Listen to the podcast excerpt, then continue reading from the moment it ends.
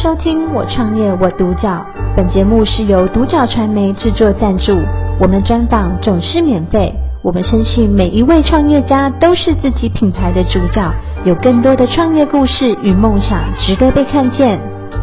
非常高兴邀请到淘气文创工作室的 Sandra 来到人物专访，欢迎 Sandra，你好。嗨，你好。好，想请 Sandra 跟我们分享一下当初创业的起心动念是来自于哪边呢？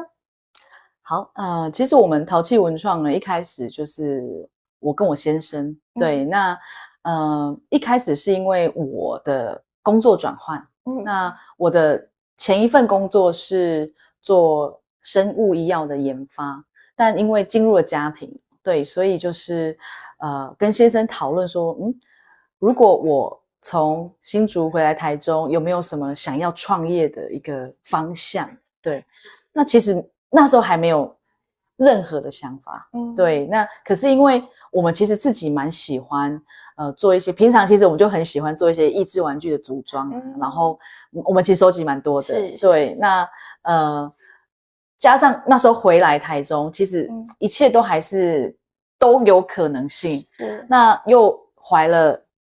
第二胎，嗯，所以也都还是没有什么想法的情况下，嗯，那直到有一天，我们是呃，我跟我先生，然后带着女儿，嗯，去科博馆，对，那诶，科博馆就是去看恐龙嘛，嗯，对，那逛完恐龙之后，我们就是去礼品店买了一个小礼物、小玩具，就是恐龙化石的组装，嗯，对，那买回家之后呢，很开心的组装完，也就完成了一个呃化石放在旁边，那。女儿看到了就说：“哇，做这个恐龙会动的话，那就那就太棒了。嗯”对，也因为这句话，我们其实还真的做足了蛮多功课的。嗯、那因为因为这句话，想说恐龙会动，要怎么动？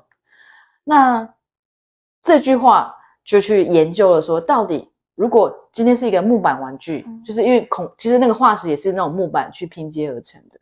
那我们有没有什么方法是可以让这种？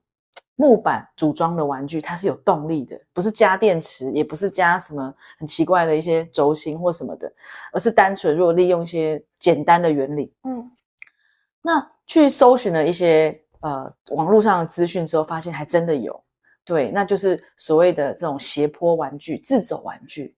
那这种自走玩具其实它的历史蛮蛮悠久的，那大部分就是木工。他们有兴趣做一个呃一个像小鸭子啦、乌龟的造型，然后把它放在这个呃斜坡上，然后它就这样一步一步走路下来，很可爱。那我们就想说，诶，如果我先生我们呃，因为我先生本身是音乐的这个方面，所以那时候我们在做一些设计手作活动的时候，有做过这种木箱鼓，就是利用木板然后去组装，然后再结合里面的这个呃响线的设计。所以那时候我们其实有木板跟镭射切割的资源。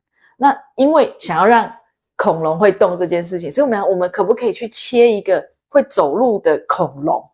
但是这个会走路恐龙，再仔细去研究一下，发现说不是我们想象那么简单。嗯，它必须有一些科学，譬如说这个重心的运算。哦，那这个自走玩具呢，它需要有一个重心在后面的设计，然后再结合地心引力，让这个玩具一步一步的走路下来。那我们说到重心在后面这件事情，你该怎么决定？嗯，对，所以在呃这件事情的发想，然后跟实际执行，我们花了很多的这个呃功夫下去。是。那终于尝试到一个呃成功的参数之后，哎，也做出了我们第一只恐龙。嗯。对，那想说，哎，有没有可能继续？对，有没有可能说，哎，我们呃有没有办法推广出去这样子？嗯那也就是我我我的创业最开始的契机。那那时候是在呃以前的文创园区有做一个小小的特展，嗯，先试看看水温，那发现哇，原来这些呃。地方妈妈或者是这些共学团体，他们都很喜欢带孩子来做一些不同的体验，嗯、那也给我们蛮多正面的回馈的，就觉得哇，这个很很适合小朋友动手做，嗯、对，那也可以增进亲子之间的这个感情啊。那所以我们进了一步，就去想说，呃，有没有继续呃的资源？嗯，那蛮幸运的，申请到了那个呃青年创业计划，那让我们可以。进驻在这个审计新村这样子，所以这是我一开始的，就是进驻的，呃，一开始创业的这个呃动念动念，对对对。好，那想请 Sandra 跟我们分享一下，那在这个创业的过程中，我们遇到什么挫折可以跟我们分享呢？挫折其实蛮多的啦，对啊，因为因为我并本身不是这个这个背景的，嗯，但我们就是运用我们的就可能就是呃比较说实验逻辑，然后还有加上我们跟我们的合作 partner 去做这些挑战。那挫折包括了我们的原物料啊，就是这些木板你要怎么去挑选，怎么样去做最最合适的运用。那还有一个就是。你你做出了这个东西，你要怎么卖嘛？嗯、然后那蛮幸运，我刚刚提到就是我们进驻在那个审计新村，是，所以其实审计新村对我们来说是一个蛮蛮鼓励的一个一项事情，因为在那边我们可以有很多的曝光机会，嗯，那尤其是遇到像国外游客，香港啊、新加坡游客，那看到我们的这些设计的产品，他们真的都还蛮喜欢的，嗯，对，那。大概三个多月吧，我们进入到审计新村三个多月，就遇到了疫情。是，是对啊，疫情真的是有影响力，真的很大，嗯，所以我们那时候销售额大概有七十 percent 的下滑。嗯，对，然后因为每天真的这个那时候会觉得看不到尽头，嗯，那疫情的影响，所以就觉得嗯，实体店面还要继续吗？嗯，对，是不是要转型，要做其他的规划？这这大概是我遇到最大的挫折，对，所以才会呃有其他的一些嗯我们的产品规划，还有一些呃运营运的方向的改变这样子，对，是好，那想请 Sandra 跟我们分享一下，那工作室的核心价值是想要传递给顾客什么样的感受呢？OK，我们其实就是刚刚我说的，就是我们想要让孩子有动手做的机会，嗯，对，那动手做像这种。呃，一片就是几片木板，然后你要怎么样组装起来？组装起来之后呢，还能够，譬如说，我们就直接放到这个一个斜坡上面，然后放上去，它就可以这样走下来。嗯、对，那你就看着看着，其实蛮疗愈的啊。疗愈的同时，小朋友可能就会说：怎么可能？怎么会走？他到底为什么会走？嗯，对，是不是有什么机关在里面？是，对，那那这也正是我们想要就设计这些玩具，然后想要传达的这个。资讯，而且想要让孩子有延续的一个一个动力，这样子，因为他们可能就会去想说，哎，是不是呃，我如果，假设他们可能就会想说，如果我我没有锁这个螺丝，它会动吗？或者是我没有做什么步骤，它会动吗？嗯、那啊，为什么会动？为什么组装好之后就会动？嗯，对。那还有就是我们可能我刚刚说的，诶，摩擦力，脚底还有一个摩擦力，诶、嗯，如果没有这个摩擦力，它可能就没办法一步一步。它可能就会滑楼，就是像溜滑梯一样溜下来。是，对，其实这个小小的一个自走玩具还蛮多、嗯、呃细节在里面。嗯、对，那我们的理念就是，诶，让孩子动手做的同时，他还可以思考说怎么会这样子？那有没有其他变化的可能性？嗯、对，这就是我们最大的最大的理念，这样子。是是是。好，那想请 Sandra 跟我们分享一下，那对于工作室的短中长期规划是什么呢？OK，呃，因为我们其实。稍微有步调放慢了一点，因为疫情的关系。是。那可是因为疫情现在也大家都恢复正常，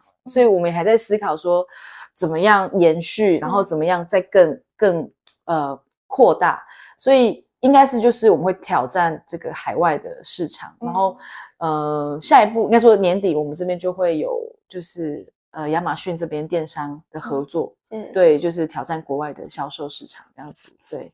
嗯，好，那想请 Sandra 跟我们分享一下，那如果有一个年轻人想从事这个领域，或者说他想要创业的话，那你有什么建议想给他们呢？OK，创业其实呃一开始的可能是冲动，对，嗯、然后或者是你的热情、你的喜好，嗯、对，但怎么样持续下去，我觉得是最大的困难跟挑战。嗯、对，所以一开始你可能你确定你喜欢了，嗯、你确定你要。呃，投入了，嗯，对，那你的市场在哪里？你可能要去做一些功课，嗯、对，对不对？你的市场，你可能要去了解到，包括国内的，然后呃，甚至海外，呃，大陆、欧美的市场，嗯，韩日韩的市场，那还有就是你的呃客户的在哪里？嗯，对，你可能需要去了解这些目标市场，嗯，那亲自去感受一下，嗯嗯，嗯，对，然后看你的东西可以放在哪，对，或者在哪个方向。